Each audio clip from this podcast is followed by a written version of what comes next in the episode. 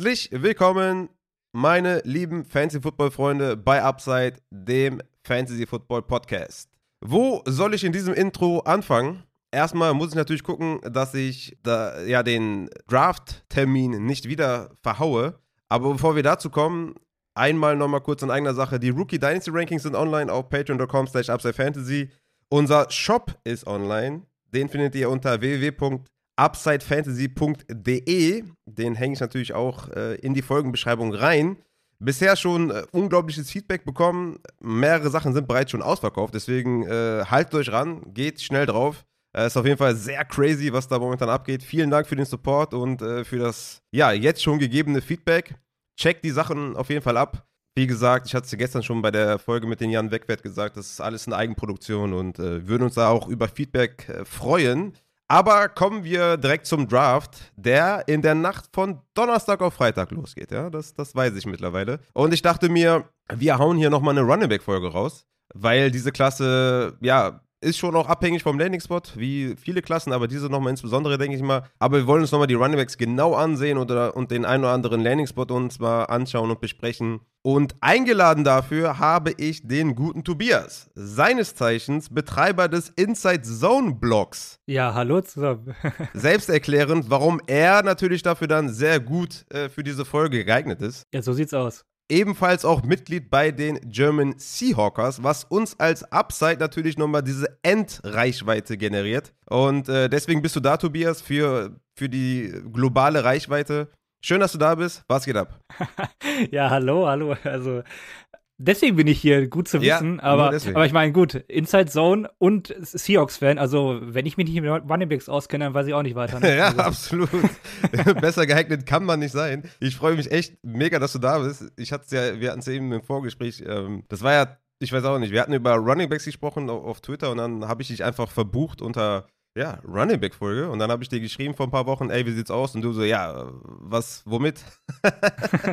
und äh, jetzt sind wir hier am Start. Wir gehen ein paar Spieler durch. Ich habe hier so meine Top 12, Top 13, Top 14. Ich weiß gar nicht genau, wie weit es geht. Aber besprechen nochmal kurz so ein paar Running Backs und äh, würde mir da mal gerne deine Meinung anhören und schauen mal, was geht. Anfangen wollen wir mit der Nummer 1 in Sachen Fantasy Football. Ich glaube, das, da gibt es keine zwei Meinungen. Brees Hall, Iowa State, 1,85, 99 Kilo. Das ist eine Workhorse-Size, was schon mal sehr gut ist, was auch in dieser Klasse nicht so oft vorkommt.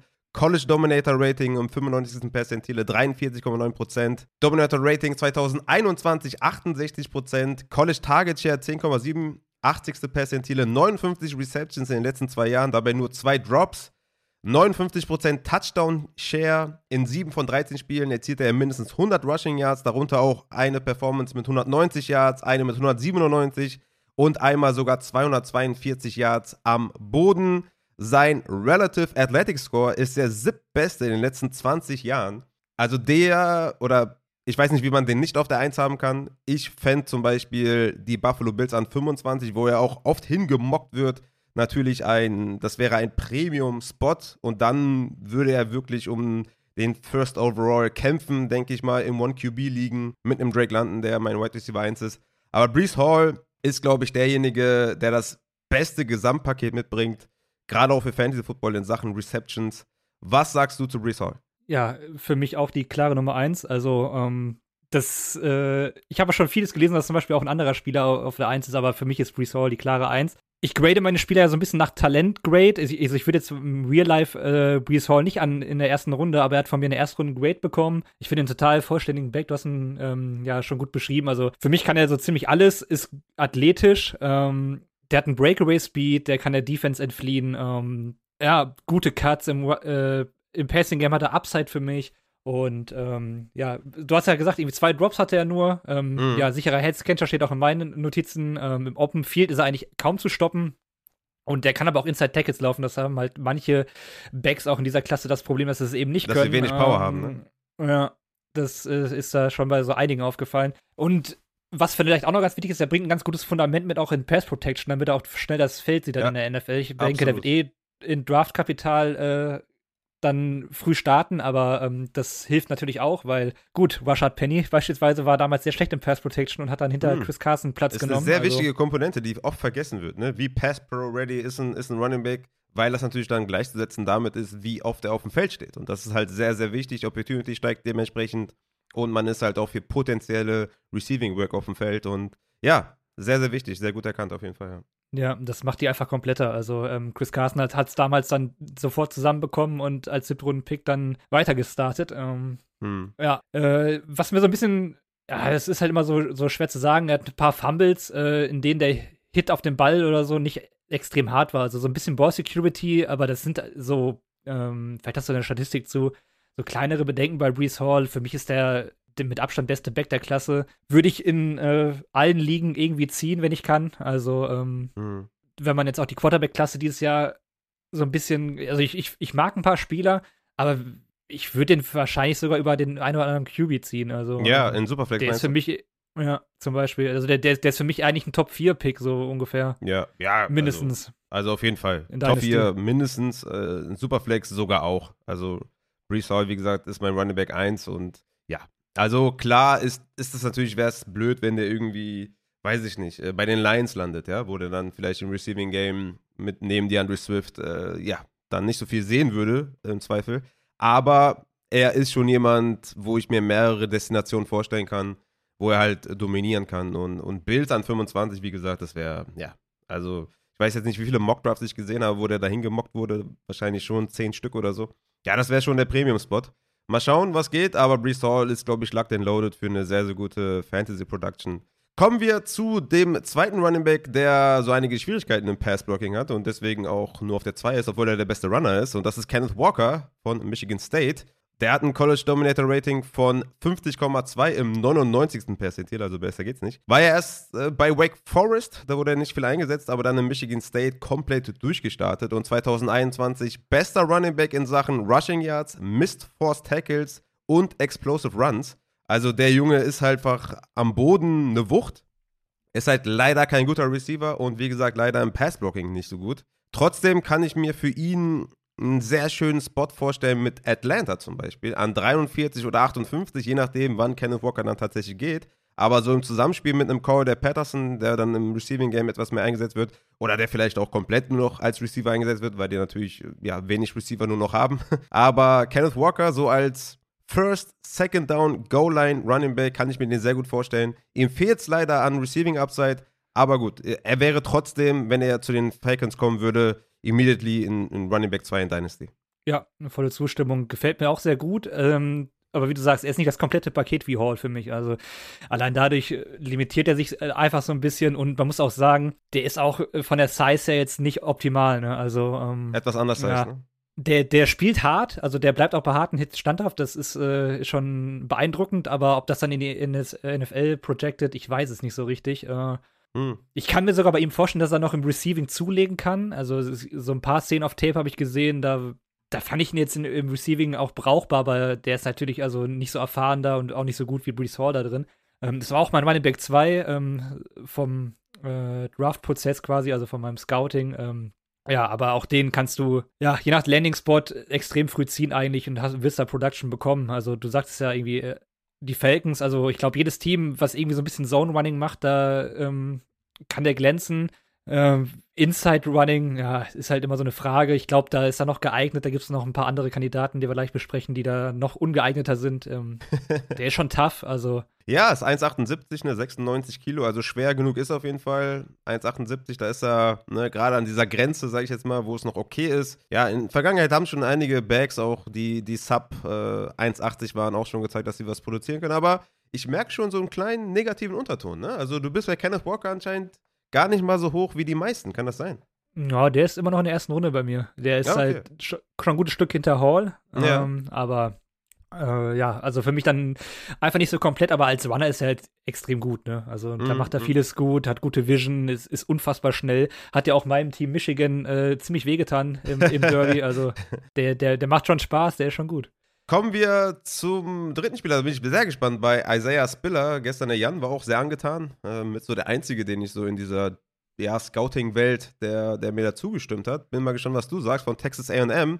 1,85, 102 Kilo schwer. Für mich so ein Allrounder, der ein gutes Gesamtpaket mitbringt, ist ein gut, guter Passblocker. Meiner Meinung nach ein natürlicher Receiver, ist ein Power Runner. Also er hat wirklich so ein Allrounder-Paket. Hm, ich weiß, klar, er ist jetzt vielleicht nicht so shifty und sowas, aber ich finde die Größe, die, die, die Ability vom Passblocking, die Receiving-Qualitäten, also sollte der wirklich, also der wäre wär wirklich jemand, der sollte der in der dritten Runde oder vierten Runde bei den Houston Texans landen, wo einfach nicht viel Konkurrenz da ist, ja. Er selber ist jetzt auch kein Elite-Prospect, aber es würde halt reichen, um da halt immediately die, die Nummer 1 zu sein. Sollte der bei Houston landen, sehe ich da eine, eine Menge Upside. Und äh, ja, ich würde ihn wahrscheinlich dann schon in den Top 24 in Dynasty haben. Bin sehr gespannt, was du zu ihm sagst. Ja, ich finde es ein bisschen witzig. Ich habe den nämlich irgendwie nicht so wirklich als Powerback wahrgenommen und ich habe ihn unter anderem auch in meinen Notizen stehen, ist äh, mit einer der besten Jump Cuts. Also ich finde ihn eigentlich eh ziemlich shifty, hm. äh, das, was ich so beobachtet habe. also genau das Gegenteil. Ja. Also der, da hat er mir eigentlich ganz gut gefallen. Ähm, bei Outside Ones ist er ist der unglaublich gut im Open Field. Da kann er die Athletik auch nutzen, die er hat. Äh, der hat eine gute Vision.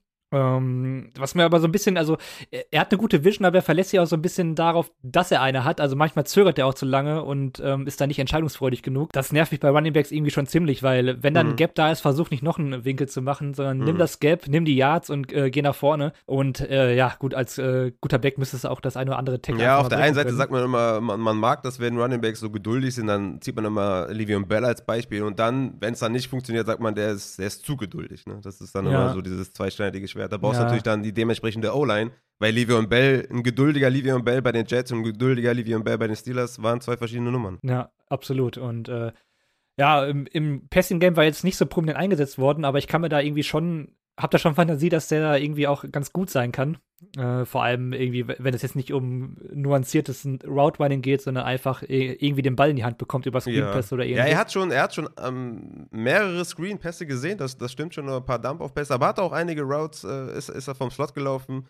Hatte in der ersten Saison 29 Receptions, in der zweiten 20 und in der dritten 25. War immer so um die 9 bis 10 Prozent Target Share, was so im 75. Percentile ist. Also da hat er schon gezeigt, dass er auf jeden Fall ähm, ja, produktiv sein kann. Ja, ich finde sein Wortrunning nur ein bisschen inkonstant noch, aber gut, der kann ja auch noch lernen. Aber ähm, das war teilweise da, aber da wünsche ich mir dann schon ein bisschen mehr. Also ich äh, würde gerne mal mehr Backs sehen, die auch geile Routes laufen. Ne? Also in der also, Klasse äh, schwierig zu finden auf jeden ja, Fall, die dann das ganze Paket mitbringen. Ne? Also die als Runner gut sind, dann noch äh, richtige Routes laufen. Also da, da sind wir dieses Jahr nicht so gesegnet, ähm, zumindest im, im Gesamtpaket, sage ich mal. Ne? Aber du hast recht, ich habe mir tatsächlich hier auch aufgeschrieben, Shifty äh, kann äh, Defender aussteigen lassen.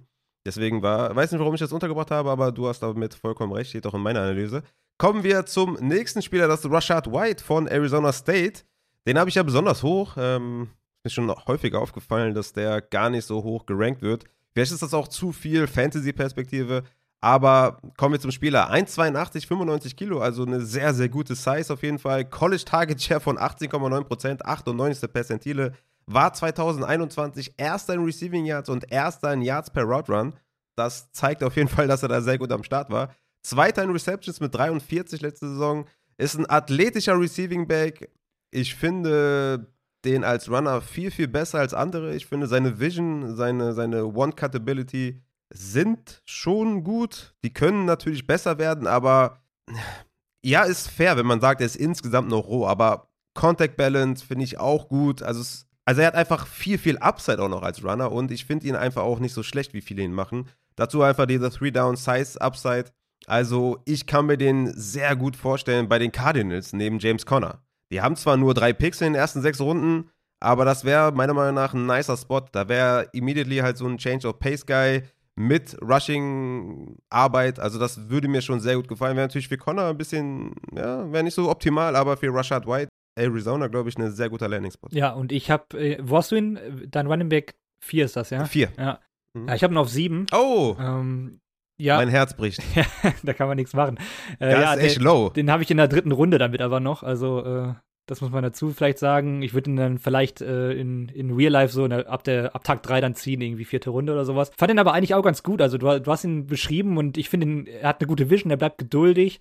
Ähm, der liest seine Blogs und lässt die auch mal entwickeln. Der hat eine gute Content Balance. Äh, der kann auch mal Tackles brechen, also eher so mit, also nicht dieses typische irgendwie Stiffarm oder sowas, sondern im Open Field mit kleinen Richtungsänderungen, die haben mir extrem gut gefallen. Dann ist er im Passing Game teilweise so oft gesucht worden, also der ist für mich ähm, ja sehr, sehr spannend. Also, du hast ihn vielleicht sogar hoch genug. Also, ich habe ihn jetzt ein bisschen niedriger. aber. Du musst justieren, du musst justieren. Ja.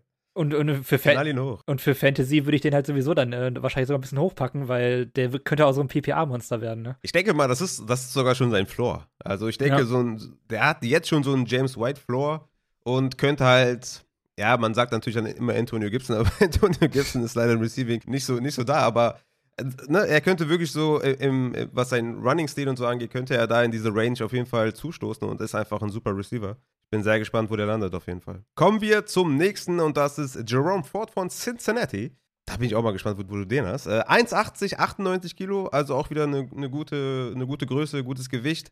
Der ist ziemlich agil, ne? hat einen guten Longspeed, ist explosiv, hat Vision, hat Pass Pro Upside zumindest hat er da einige Plays, wo er gut aussah, einige, wo er weniger gut aussah, aber das ist diese perfekte Konstanz. Die haben natürlich Bags in dem hinteren äh, Drittel jetzt hier nicht mehr so krass. Insgesamt hat er etwas wenig Power, finde ich. Trotz seinen 98 Kilo bleibt er manchmal hängen, bricht nicht immer jedes Tackle. Das hat mir nicht so gut gefallen, ehrlich gesagt. Aber ich finde ihn immer noch insgesamt, was sein ganzes Paket mitbringt, immer noch relativ solide. Hat auch Three-Down-Size, wie gesagt. Ich finde, wenn der irgendwo landet, wo er halt eine Three-Down-Rolle einnehmen kann, das wäre natürlich optimal. Aber ich habe auch schon ein paar Mocks gesehen, wo er zum Beispiel zu den Dolphins gemockt wurde zu den Chargers, die vielleicht neben Edmonds, neben Eckler noch so einen, ja, einen reinen Runner suchen vielleicht. Wie gesagt, ich finde seine Power nicht so krass, aber wie gesagt, äh, ich halte mich dann auch manchmal an diesen Mock-Drafts und gucke dann, was da so realistisch ist. Deswegen nenne ich auch die Teams, weil wenn ich jetzt hier einfach, weiß ich nicht, Bills nenne, wo jetzt irgendwie unrealistisch ist, dass er landet, macht auch keinen Sinn. Ich fände das schon spannend. Also Miami Chargers fände ich spannend, aber ich weiß gar nicht, ob er da so gut reinpassen würde. Was sagst du insgesamt zu Jerome Ford? Ja, äh, in welchen Runden hast du in, in den Mocks ungefähr gesehen? Ich, ich glaube, das waren so dritte, vierte Runde war das. Ja, ich habe den nämlich noch zwei Runden tiefer. Also der ist bei mir wow. sechs Runden. Der ist auch der 13. von 14 Backs, die ich gesehen habe. Der, der, der hat's mir also, also hättest du noch mehr gesehen, hätte er noch mehr. Es könnte sein, ja. Also der hat, also gut, die ganze Klasse hat es mir nicht großartig angetan, muss ich sagen. Ähm, äh, äh. Aber er halt irgendwie noch weniger. Also ich finde, er macht halt ein paar Sachen ganz gut. Irgendwie so Over-Shoulder-Catches ist er irgendwie recht sicher und auch bei voller Körperstreckung, also so das Catching ist ganz okay. Ich finde ihn auch im Passblock in Ordnung. Ähm, mhm, mal ja. mehr, mal weniger. Mhm. Aber irgendwie äh, macht er ein paar Sachen ganz gut, aber er macht nichts wirklich richtig gut. Also der ist halt irgendwie das so, richtig, ja. so ja. der läuft ganz okay, der blockt ganz okay, der kann ganz äh, in Ordnung fangen und der trifft auch die, die Gaps, aber da fehlt mir die Entwicklung, dass da irgendwie ähm, aus dem noch viel, viel mehr wird und äh, deswegen ist er dann für mich sowohl äh, im Draft als auch in Fantasy dann irgendwie eher uninteressant. Da muss halt echt in, eine, mhm. in einen guten Landing-Spot kommen. Ähm, für mhm. mich ist er aktuell ein Backup. Der könnte natürlich, also er hat die, er hat das Gewicht, dass er vielleicht wirklich bei den Chargers den Eckler die, die Goal-Line klaut oder sowas. Das, was mhm. eigentlich hier Joshua Kelly zum Beispiel werden sollte, ne? Hey, Joshi, let's go, Junge! Den ich dann auch. Ja, ich meine, die haben es ja jedes Jahr probiert, ne? Joshua Kelly gedraftet, Larry Roundtree gedraftet. Ja. Ja, würde mich jetzt nicht schocken, wenn die noch einen holen. Ja, und hier, äh, Joshua Kelly sitze ich ja in manchen Ligen wegen dir noch. I'm sorry. Aber hast ja nicht viel bezahlt, hoffentlich. Nee, nee. Ja jetzt kommen halt ein paar Running Backs, wo ich halt so eine Three-Down-Ability sehe, weshalb die dann höher sind als vielleicht ein anderer, der, ah, sag ich jetzt mal, im Receiving wirklich äh, eine gute Nummer ist. Ne? Also ja. Jerome Ford, äh, Tyler Algier und sowas und oder Keontae Ingram und so. Die habe ich einfach höher als jetzt zum Beispiel ein James Cook oder so, weil die einfach für mich mehr Upside mitbringen im Fantasy, dass die einfach alle drei Rollen spielen könnten. Ob sie es dann tun, steht auf einem ganz anderen Blatt und da kommt natürlich der Landing-Spot wieder ins Spiel und das wird natürlich immens wichtig sein. Aber ich fand einfach sein Gesamtpaket insoweit in Ordnung, dass ich mir durchaus vorstellen kann, dass er vielleicht eine ganz gute Rolle spielen kann. Aber wir kommen halt, wie gesagt, jetzt schon in so eine Region, ja, wo es sehr stark auf den Landing-Spot ankommt und einfach auch auf das äh, Draftkapital. Ne? Sollte der in der dritten, vierten Runde gehen, könnte ich mir gut vorstellen, dass man den da so als Flexer einsetzen könnte. Geht der undrafted, weiß ich nicht wohin, dann eher nicht. Ne? Also das ist, ist schon für mich jetzt schon die Range. Und du sagst ja auch gerade, du bist mit der Klasse insgesamt auch eh nicht so zufrieden. Ich glaube, das, äh, ich glaube, das teilen wir alle. Ähm, kommen wir zum ja. nächsten, zum äh, oder hast du noch was? Ja, ist ja sowieso ganz spannend, weil ich meine, du hast ja eher diese Fantasy-Brille dann noch auf und ich habe die jetzt wirklich einfach so nach dem, was ich in der NFL sehe, was dann irgendwann auch ein bisschen ähm, man auf Fantasy beziehen muss, was ich dann in den äh, Rookie Drafts machen werde. Aber ich habe die jetzt halt rein vom Talent gesehen und ähm, da, ja. ist, da sieht man dann schon die Diskrepanz zwischen uns beiden. Da geht es dann relativ schnell. Du sagst ja die, die Rollen, also bei mir ist es dann irgendwie das Talent, was da fehlt.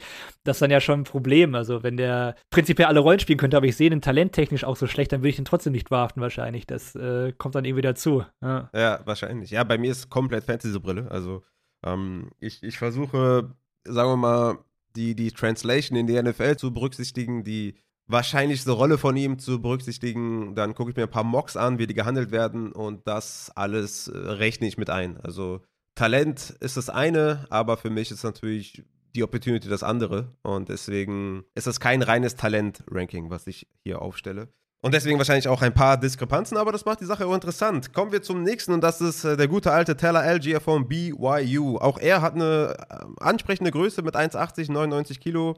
Hatte natürlich diese unglaublich BYU Offensive Line, weswegen er natürlich auch dementsprechend produzieren könnte. Hatte die zweitmeisten Rushing Touchdowns äh, hinter Hall in den letzten zwei Jahren, was auch größtenteils auf die Line zurückzuführen ist.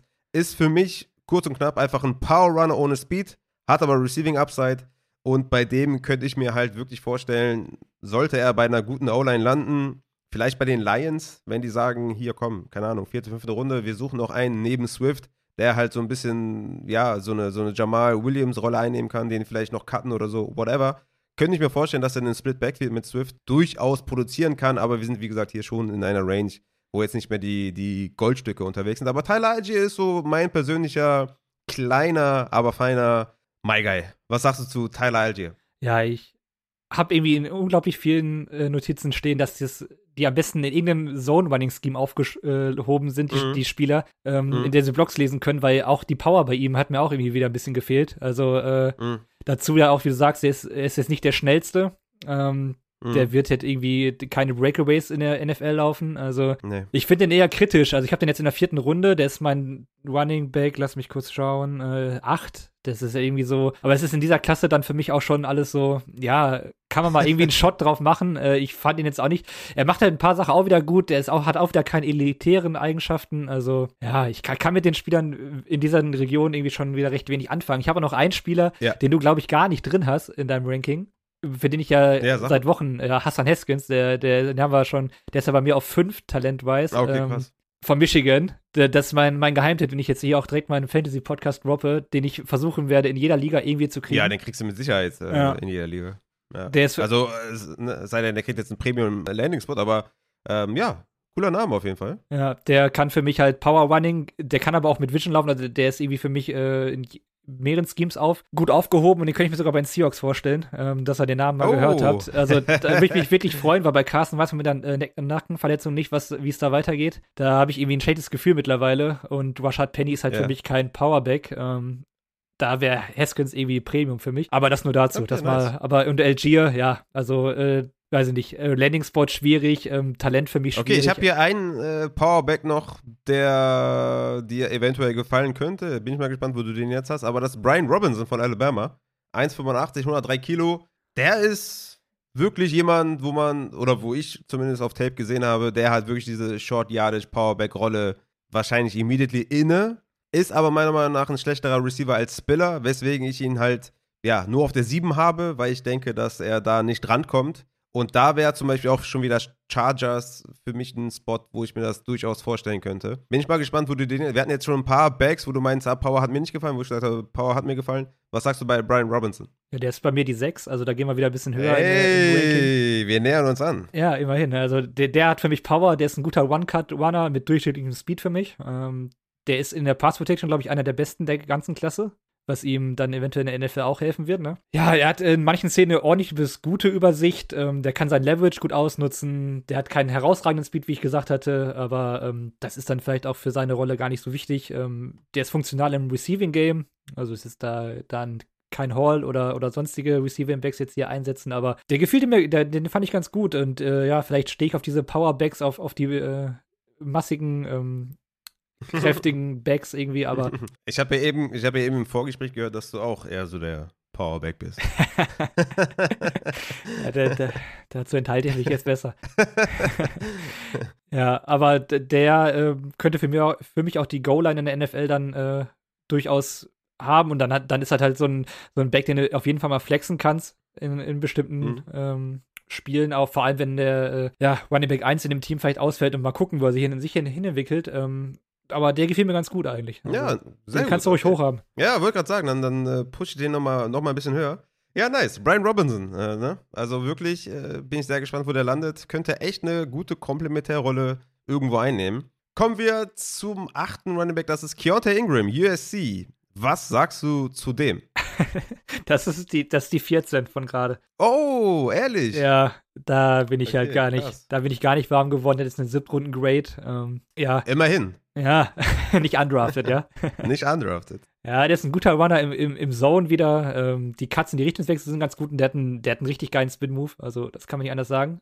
Das hat in ein paar Plays echt Spaß gemacht. Und der hat einen, ist ein ordentlicher Passblocker, aber dann ist das halt das, was ich vorhin kritisiert hatte, der wird halt, bei jedem Kontakt ist der eigentlich gestoppt. Also ähm, der bricht keine Tackles, der läuft auch die Gaps so inkonstant, der flüchtet dann nach außen, der hat immer so einen Bounce und dann hat er noch einen Bounce und ähm, ja, dann ist er aber auch schon wieder gestoppt. Also die Entscheidungsfreudigkeit, die gefällt mir da auch nicht. Ähm, der hat eigentlich ganz ordentlich getestet, das, das war okay, aber das hat sich mhm. für mich auf dem Feld gar nicht wiedergespiegelt. Also ähm, ja, okay. Das wundert mich auch ein bisschen. Seine Agilitätsdrills, die waren echt schlecht eigentlich. Aber der hat eigentlich super Cuts gezeigt auf dem Feld. Also das passt alles irgendwie vorne und hinten nicht. Hat halt keine große Stärke. Also ist halt nicht kräftig. Und daher hat mir da irgendwie zu viel gefehlt, dass ich den irgendwie besser, besser sehen könnte. Den habe ich jetzt sehr tief. Ja, ist auch alles fair, muss ich auch ehrlich sagen. Also jetzt, wir sind jetzt hier in einer Range, wo ich auch nicht mehr, also wo ich auch schon lange nicht mehr begeistert bin. Aber auch er hat wieder 3 Down Size Upside, ne? Das ist 1,83, 98 Kilo. Vision fand ich gut. Receiving Upside ist auf jeden Fall da. Aber ja, Power, Burst, Long Speed hatte alles nicht. Weswegen natürlich limitiertes Upside da ist. Aber wie gesagt, da kommt auch wieder die Größe ins Spiel und, und Pass-Blocking und Receiving. Da hat er ein bisschen Upside, deswegen ist er halt noch in den Top 10 drin. Aber ist jetzt nicht unbedingt der Rede wert. Auch da kommt es wieder stark drauf an, wo der landet. Aber Kommen wir mal zum neunten Running Back, das ist Ty Chandler. Der geht ja die Draftboards äh, immens hoch, vor allem hier in, in, äh, in Deutschland, in, in, Draft Deutschland von North Carolina. Wo hast du den? Was sagst du zu dem? Der ist dann die 12.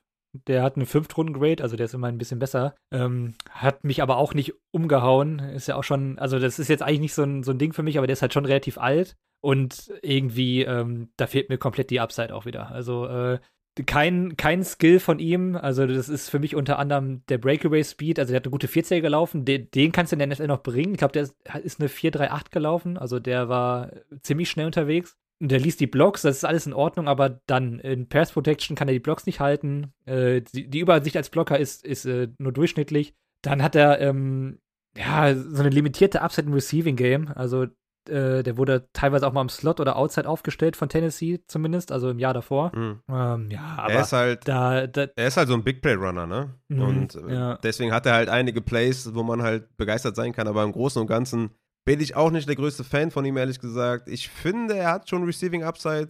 Ich mache mir halt schon Sorgen, was so sein Pass Pro Level angeht, aber mhm. ist schon eine ziemliche Wildcard, finde ich, ja. Ja, und das ist es halt, da, da, fehlt mir dann auch der, die gute Athletik, dass ich mir dann noch mehr vorstellen könnte. Also bei solchen Spielern, mm. wo man mhm. so ein bisschen hadert mit, äh, da könnte ich sagen, okay, gut, vielleicht ein bisschen äh, einen auf NFL-GM machen und auf die Athletik zocken, aber mm. das sehe ich bei ihm halt auch nicht so richtig und dann wird es halt schwierig. Ja, ja, guter Vergleich auf jeden Fall, hast du gut gemacht. Ähm, kommen wir zum 10., das Samir White von Georgia.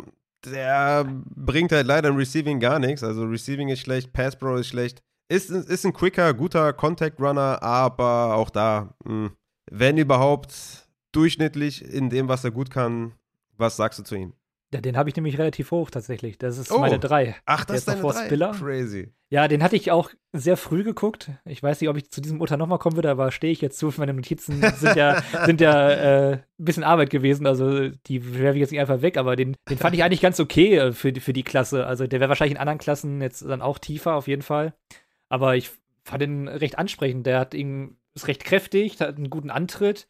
Sein Laufstil ist natürlich jetzt nicht aufs Brechen von Tackles ausgelegt, sondern da ist er auch eher so der Finesse-Runner. Ähm, der macht sich auch sehr, also das hat mir sehr gefallen, dieses Kleinmachen, dass er irgendwie so wenig Fläche wie möglich dem äh, Gegenspieler gibt zum, zum Tackeln. Ähm, der hat nicht äh, die beste Vision und äh, sein, sein Route-Running hat mir irgendwie sehr gut gefallen. Und oh, okay. sein, seine Catches mit den Händen, also da sehe ich schon ein bisschen Upside im Receiving ah, tatsächlich. Ah, Ja, aber im, im Pass Protection ist er halt auch, also er, er sieht die Ge blockenden Gegenspieler, aber nimmt schlechte Winkel zu blocken und äh, da kann halt ein Sicherheit, Sicherheitsrisiko werden in klaren Passing Downs und ähm, finde ihn auch elusive tatsächlich, also dann hat sich seine Vision, äh, habe ich mir zumindest aufgeschrieben, 2020 hatte ich den schon mal ganz kurz angesehen, ähm, hat sich auch nochmal verbessert im letzten Jahr. Den finde ich recht spannend, den würde ich wahrscheinlich auch höher ziehen, je nach Landing Spot, also der ist bei mir die 3 und ähm, ja, wenn er da mhm. irgendwie ein vernünftiges Team findet, dann würde ich den auch dann relativ früh. Ich weiß nicht, zweite Runde in den Rookie Drafts wow. oder sowas, wäre das okay, dann krass. schon für mich. Das ist echt, das ist echt bold, das ist echt krass. Also er hat echt einen guten äh, Speedscore, ne, mit 114,2, 95 Percentile.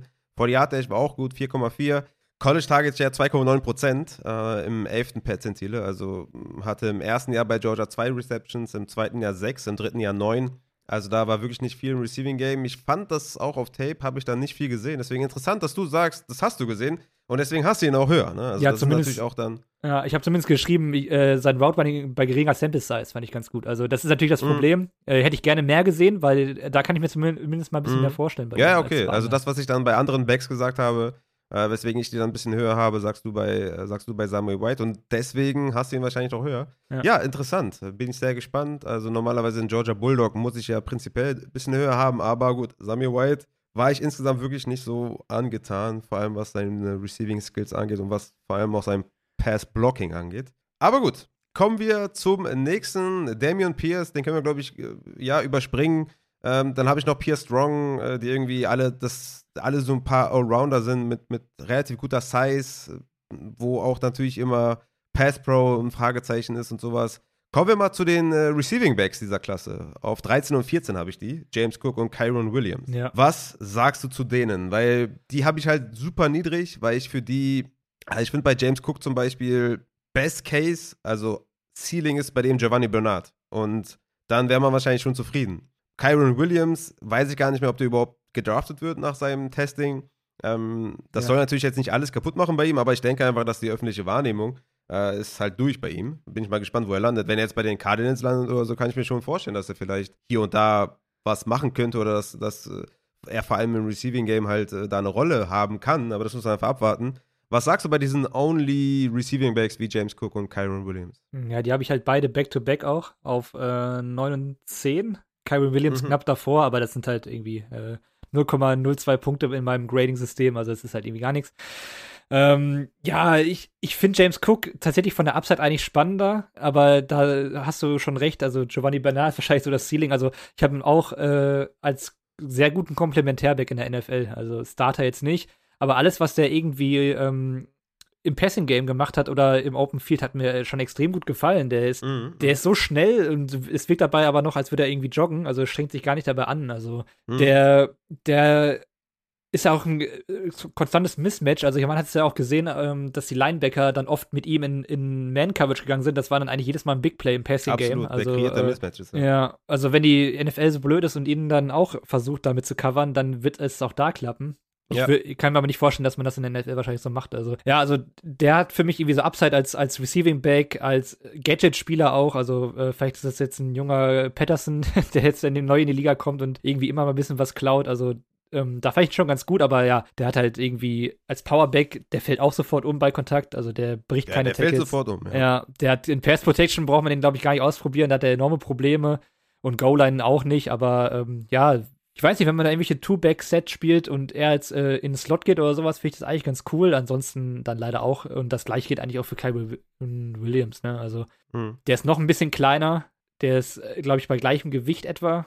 Ähm, ja, und der ist halt auch im Open Field total krass. Da gibt es ein paar Plays, wo er ähm, auch Big Plays hatte mit seinem Speed, den er dann aber beim Testen nicht mehr gezeigt hat, irgendwie mhm. äh, ganz gut war, aber da fehlt mir auch, also der ist für mich auch irgendwie eine Receiving Back in bestimmten Situationen aber auch kein Shutdown-Back und dann ja, wird der für Fantasy sehr, sehr uninteressant und ich finde aber auch für die meisten NFL-Teams eigentlich. Also es sind beides Spieler, die durchaus klettern könnten, je nachdem, wo die landen. Also wenn jetzt so eine klare Passing-Down-Rolle bei einem Team bekommen, dann könnten die schon einige von diesen relativ eindimensionalen Runnern ablösen und ein bisschen klettern. Aber insgesamt sehe ich da auch relativ wenig Upside, was die Production angeht in der NFL. Ja, da bin ich auch ehrlich ja. gesagt dann, äh, ja, gerade bei James Cook auch äh, raus, was so sein, sein Rushing-Game angeht. Er ist nicht umsonst der kleine Bruder von äh, ne, Delvin Cook. ähm, Ja, hast du noch irgendwie äh, Leute oder Running Backs, wo du sagst, die haben wir jetzt noch gar nicht genannt, die müssen wir besprechen, weil die haben enorme Upside? Nee, eigentlich nicht. Also äh, Hassan Haskins hatte ich ja gesagt, äh, dass der, den, den finde ich wirklich gut, dass nicht nur meine Michigan äh, Anhängerschaft, die da irgendwie aus mir spricht. Also, also den würde ich, den lese ich sehr selten, den würde ich mal ans Herz legen. Den, und dann habe ich noch einen, den habe ich nicht gescoutet, äh, den hatte ich halt so ein bisschen, äh, der war so ein bisschen Beifang, äh, als ich Offensive Tackle geschaut habe. Äh, Max Borgi von Washington State. Ähm, der hat mich auf 20. Ist, ja, es kommt immer diese, dieser blöde Vergleich und ich mag das gar nicht immer dieses, ähm, ja, McCaffrey-like oder so. Aber der hat halt schon, auch vor allem auch im Passing-Game, richtig coole Plays gehabt. Der hat eine der tänzelt oft diese Sideline lang, ähm, hat Speed, äh, also den finde ich ganz, ganz spannend. Den habe ich jetzt selber leider nicht geschaut. Der, ich weiß gar nicht, wo der vielleicht landen würde. Wahrscheinlich so in der Range, so Kyron Williams, James Cook, vielleicht ein bisschen drüber. Ähm, die Seahawks haben sich auch mit dem getroffen, deswegen habe ich mich überhaupt mit dem beschäftigt. Und äh, mhm. ja, also den fand ich, fand ich, auch noch ganz okay, aber der wird wahrscheinlich auch nicht äh, groß. Da, ähm, ja, ja. Es, es, gibt hinten raus so ein paar, ne, Tyler Beatty oder äh, McCormick oder, oder Donovan Knight oder sowas. Also das sind alles so Spieler, ne, die nicht umsonst dann irgendwie in den Top 10 sind, sondern halt dahinter, die aber halt wirklich mit sechs, sieben anderen Runningbacks austauschen kannst und wo es dann einfach drauf ankommt. Ja. Wie, wo landen die, äh, was für ein Draftkapital bekommen die, wie stellen die vielleicht auch im, im Training Camp an? Also da kann ich mir schon bei einigen durchaus vorstellen, dass die vielleicht im Depth Chart etwas nach vorne pushen könnten und ja, eine kleine Rolle einnehmen könnten. Ähm, bin ich mal sehr gespannt. Aber so insgesamt siehst du bei, abgesehen von Brees Hall, jemanden, wo du sagst, der, der wird produzieren. Egal wo der landet. Der hat seinen Platz, der hat seinen Spot, der hat diese eine Fähigkeit, wodurch der auch fantasy-technisch Punkte bringt. Ja, das ist schwierig. Also Walker wahrscheinlich würde ich noch nennen. Hm. Und eigentlich dann wahrscheinlich vom Skillset her wahrscheinlich weiter am ehesten noch. Yes, durch baby. Das Passing. Ja. ja. Aber sonst insgesamt sagst du, lieber auf 2023 konzentrieren, was die Running Back Klasse angeht. Ja gut, ab der dritten Runde wirst du eh Pfeile, da kann man vielleicht nochmal einen mitnehmen, der einem gefällt, aber ja, die Running Back Klasse ist generell nicht wirklich toll. Ähm, wie du ja sagtest auch, also, äh, also abhängig vom Landing Spot, die sind alle sehr austauschbar, auch vom Skillset her. Also da gibt es halt keiner, der sich dann durch die oder die Eigenschaft irgendwie groß abhebt, so ab Platz, weiß ich nicht, fünf oder sechs oder sowas. Die ähm, ja. können irgendwie mehr oder weniger alle das Gleiche oder, oder eben auch nicht und ähm, ja, machen alles so ein bisschen. Das reicht mir halt irgendwie nicht, aber ähm, ja, Hall, Walker, dann ja Haskins, vielleicht White und äh, also Samuel White und Rashad White beide. Das sind so die, mhm. die ich vielleicht so ins Auge fassen würde für einen Rookie Draft. Ähm, Damian Pierce haben wir nicht besprochen. Den fand ich eigentlich auch ganz okay, ähm, aber der hat halt auch wenig Workload im College gesehen. Ähm, der könnte vielleicht ein bisschen mehr Draftkapital bekommen, weil er Special Teams Erfahrung hat. Dadurch könnte er mhm. vielleicht ein bisschen früher gehen. Und dann mal gucken, also der hat halt auch, der hat einen toughen Spielstil. Der war einigermaßen produktiv für seine ähm, Snaps, die er hatte. Den fand ich auch noch ganz okay, aber das wäre dann halt auch, das wäre so vierte Runde im Rookie Draft, einfach mal ähm, was nehmen. Aber ja, die, die fünf genannten, glaube ich, die sind's. Die beiden Whites, Walker, Haskins und. Ja, ich habe auch nur sieben Running Backs in den ersten zwei Runden äh, in meinem Overall One QB Ranking in, in Rookie Dynasty Formaten. Also das zeigt schon, ne? Also das, ähm, ja, ist jetzt nicht so sonderlich viel. Ja, ansonsten, äh, hättest du noch ein paar Worte allgemein zur Klasse oder würdest du sagen, das können wir uns auch schenken?